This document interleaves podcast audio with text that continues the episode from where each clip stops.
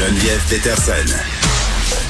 Elle est aussi passionnée quand elle parle de religion que de littérature. Elle saisit tous les enjeux et en parle ouvertement. Vous écoutez Geneviève Peterson. En attendant de rejoindre euh, notre invité pour parler de chirurgie esthétique, de médias sociaux et d'influence, sans vouloir faire de mauvais jeu de mots, je suis sur le derrière euh, d'apprendre une nouvelle qui va avoir un grand impact sur ma vie. Sérieusement, je pense que je vais mourir. Tu sais, quand on parle de first world problem, le, climat, on sait, euh, fait des siennes, il y a des changements climatiques pourrait causer une pénurie de sauce sriracha, la, la, la samba lolek aussi, là, la petite sauce pimentée qu'on retrouve sur la table de bien des restos asiatiques et sur la mienne aussi parce que vous le savez, je capote sur le piquant et je tolère un degré de piquant très très élevé. D'ailleurs, quand je travaillais au feu restaurant Séchouanais, les épices de Séchouane, et oui, j'ai eu cette vie, euh, les proprios du restaurant étaient toujours flabbergastés à quel point je mangeais épicé. Donc c'est ça, la, fameuse sriracha, la sauce qu'on aime tous et toutes mettre sur nos aliments et, et menacer. Donc, par, écoutez, c'est épouvantable ce qu'on est en train de vivre. Je vous en parle parce qu'on est vendredi. Évidemment, des choses pires que ça dans la vie, mais c'est pour vous dire à quel point les impacts de ce qu'on est en train de vivre se faufilent un peu partout, même dans les petits détails, hein, les petits détails. J'aime ça dire détails, comme je dis des chandos, du quotidien. Voilà. Médias sociaux, est-ce que euh, ces plateformes-là poussent les jeunes à vouloir faire des chirurgies plastiques pour modifier leur apparence, ressembler aux, aux personnalités aussi euh, qu'ils voient sur ces plateformes-là, qu'on pense à Facebook, plus Instagram par ailleurs, TikTok aussi. Je pense que TikTok et Instagram, c'est un peu là que ça se passe. Euh, c'est un peu là le nerf de la guerre. On est avec Francisca Bourbeau, qui est professionnelle euh, de la santé. C'est une chercheuse euh, au sein de la chaire de recherche Lauricard à l'Université du Québec à Trois-Rivières. Madame Bourbeau, bonjour.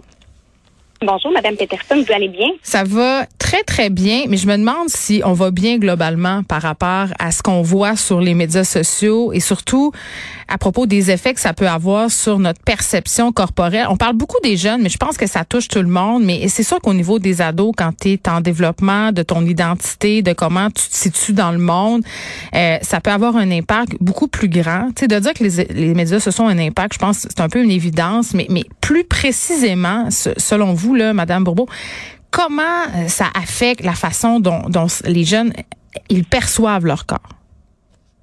Oui, mais d'entrée de jeu, on, le sait. Le contexte pandémique, puis les contraintes sanitaires qui ont été imposées, hein, visant à réduire les, contacts sociaux. On a fait le télétravail, les jeunes ont dû rester à la maison, justement. Ça a augmenté l'utilisation des plateformes virtuelles. Mm-hmm. Puis, ça a amené les, gens, pas juste les adolescents, mais à nous rendre visibles à nous-mêmes, mais d'une façon qui était peut-être inaccessible auparavant ça a fait comme émerger le désir de corriger certains de nos défauts, certains complexes, il y a même des chercheurs qui ont parlé de Zoom dysmorphia disorder, c'est-à-dire des préoccupations des obsessions à l'égard d'une partie de notre corps, notamment le visage, quand on parle de, de plateformes virtuelles comme Zoom. Puis ça vient générer une souffrance qui est assez importante.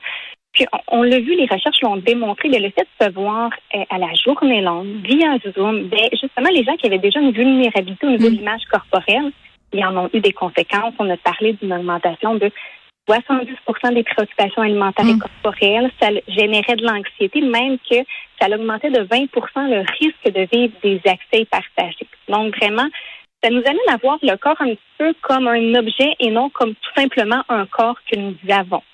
Mais, mais c'est tellement vrai parce que, bon, moi, j'ai coécrit un film qui s'appelle Fabuleuse, qui s'intéresse au, phénomène des, des, influenceurs. Et pour écrire ce film-là, j'ai fait des recherches. Puis j'ai parlé avec l'influenceuse Lisanne Nadeau, là, qui fait du web depuis qu'elle a 15 ans. OK? Ça fait depuis qu'elle a 15 ans qu'elle se voit la face sur son écran. Puis elle me racontait, Lisanne, elle me disait, tu sais, Geneviève, euh, moi, je montais mes vidéos, euh, je, fais tous mes trucs moi-même. Fait qu'à un moment donné, à force de se voir en gros plan tout le temps, ben on vient qu'à être ultra, ultra, ultra, ultra euh, vigilante et, ultra critique par rapport à, notre apparence. Donc, c'est un peu ça qu'on est en train d'expérimenter tout le monde ensemble. Oui, puis ce qu'il faut savoir aussi, c'est que l'image qu'on a à travers la caméra, mais c'est pas notre image réelle. Il y a plusieurs journaux scientifiques qui l'ont montré que le, ce, Qu'est-ce que vous voulez dire? Mais ça crée une, distorsion au niveau du trait du visage. Donc, ça peut faire naître des complexes qui peut-être simplement quand on voit une photo ou autre, on n'aurait pas nécessairement. Puis on le sait très jeune, ben, on apprend qu'on peut se regarder, qu'on peut mm. s'évaluer, qu'on peut se comparer aux autres.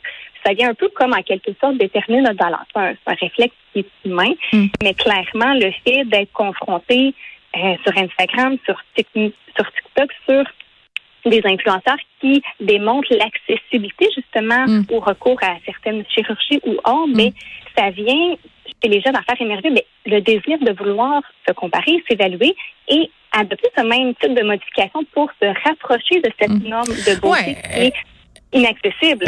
Madame Bobo, il y a le côté banalisation euh, des interventions, là, ça se démocratise et tout ça, donc ça nous rend ça moins peut-être terrible qu'on voyait ça avant. On se dit, ben là, tout le monde le fait, pourquoi je le ferais pas?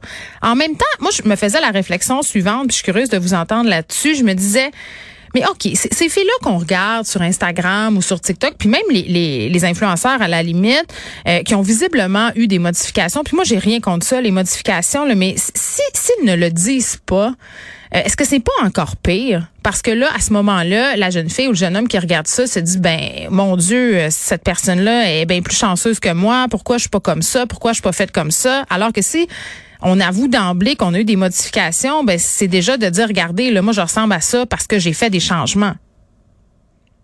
Oui, puis c'est une des choses qu'on travaille beaucoup quand on veut développer une relation positive à l'image corps, mais c'est de faire de la psychoéducation sur à quel point les images auxquelles on est confronté, on voit dans les médias sociaux, mais sont retouchées, sont modifiées. Puis quand on, ne connaît pas ça, qu'on n'a pas cette éducation-là, ben, mm. bien évidemment, on se compare, on s'évalue, puis on veut on veut adopter cette norme-là et ça augmente le risque d'être, euh, d'être, euh, de vivre avec de l'insatisfaction corporelle. Oui, mais en même temps, même si je le sais, puis même si ma fille le sait, puis même si tout le monde le sait, qu'il y a des filtres, qu'il y a des interventions chirurgicales, des, des injections, des agents de comblement, j'ai l'impression que même si on, prend connaissance de tout ça, il y a quand même des impacts. Le savoir, tu notre œil s'habitue peu, peu à peu à ces visages-là et puis il y a des études là-dessus là qui, qui ont clairement démontré que notre perception de la beauté est en train de changer à la lueur des filtres sur les médias sociaux. Juste la peau, là, les gens ont même plus de peau. Moi-même, j'utilise des filtres des fois parce que je me dis mon Dieu, je peux pas montrer ma peau normale, ça n'a pas de sens. Donc je me mets des filtres puis je me dis mon Dieu, je suis bien plus belle de même. Oui, ben oui, effectivement, vous avez raison. les recherches le démontrent. En fait, plus on passe de temps sur les sur les médias sociaux à être exposé à diverses images, ben, plus on est à risque d'être insatisfait au niveau de notre apparence corporelle. Mm. Puis plus on va avoir tendance à se comparer socialement basé sur l'apparence. Et là aussi, ça augmente les préoccupations alimentaires et, corporelles. Donc oui, euh, même si on le sait, on est à risque. Donc c'est de là l'importance peut-être au niveau des, de quelques pistes d'intervention mm. de faire un ménage de nos réseaux sociaux.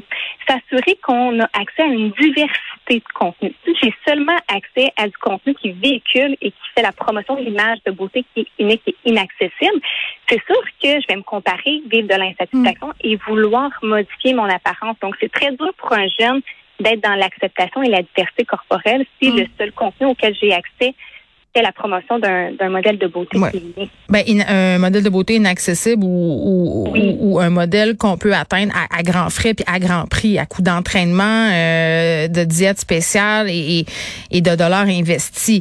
Puis là, c'est là où je me demande, c'est quoi la responsabilité de ces gens-là sur leur plateforme, mais, mais aussi puis surtout, c'est quoi la responsabilité des plateformes? Parce que Meta, euh, qui possède Facebook et Instagram, euh, fait faire des études sur les impacts de leur plateforme sur l'estime de soi des jeunes, particulièrement des jeunes adolescentes. Et sans, sans l'ombre d'un doute, l'impact est plus que négatif. Et encore une fois, j'ai pas l'impression qu'il y a des choses qui sont mises en place par cette plateforme-là, là, surtout Instagram, pour contrer ça, pour sensibiliser les jeunes peut-être euh, au fait que ce qu'ils voient, c'est un peu arrangé avec le gars des vues. Oui, c'est sûr qu'il y a peu d'initiatives. Ben, je dis peu, il commence à en avoir de plus en plus. mais il faut pas non plus juste dire que euh, les réseaux sociaux sont négatifs. Il faut aussi aller mettre, faut mettre de l'avant les, initiatives qui utilisent, par exemple, pour leur corps, on mise beaucoup sur la éducation à la santé. Donc, utiliser les plateformes virtuelles comme Instagram, Facebook pour faire la promotion d'un mieux-être alimentaire et corporel. Donc, c'est là-dessus faut faut miser beaucoup, mais c'est sûr que euh, oui, il y, a, y, a, des choses de plus à faire que peut-être Instagram, Facebook pourraient mettre de l'avant pour sensibiliser les jeunes et faire en sorte qu'ils se retrouvent pas dans un contexte qui, qui est défavorable pour eux au niveau de leur image du corps. Mm, c'est vrai, euh, il y a des comptes québécois, là, entre autres, euh, bien avec son corps, qui sont euh, bon, euh, qui, qui, font du contenu là pour que les gens s'acceptent mieux. Il y a des personnes aussi qu'on peut suivre sur Instagram là, qui, qui sont très très populaires et qui montrent bien les avant, les après, les positions qu'on peut prendre pour s'avantager, mm-hmm. qui montrent à quel point la lumière ça peut modifier. c'est vrai. Moi, je trouve que ce que je retiens là, de notre discussion, c'est qu'il faut choisir qui on suit. Si un compte nous fait sentir plus mal que bien, tu sais, peut-être qu'on peut flusher ça, Madame Bourbeau, hein? Oui, exactement. voilà. C'est le, pouvoir que nous, on peut avoir ce choix-là vers qu'est-ce qui nous amène à nous, à nous sentir confortables et bien. Exactement. Francisca Bourbeau, euh, qui est chercheur à la chaire de recherche le LICAR de l'Université du Québec à Trois-Rivières. On revenait euh, sur ce texte dans le journal de Montréal. Est-ce que les médias sociaux poussent les jeunes à vouloir faire des chirurgies plastiques pour modifier leur apparence? C'est un sujet qui est quand même complexe, mais c'est sûr qu'à force de voir des images sans cesse retouchées, on en vient à penser que la beauté, ben c'est ça et que c'est unidimensionnel.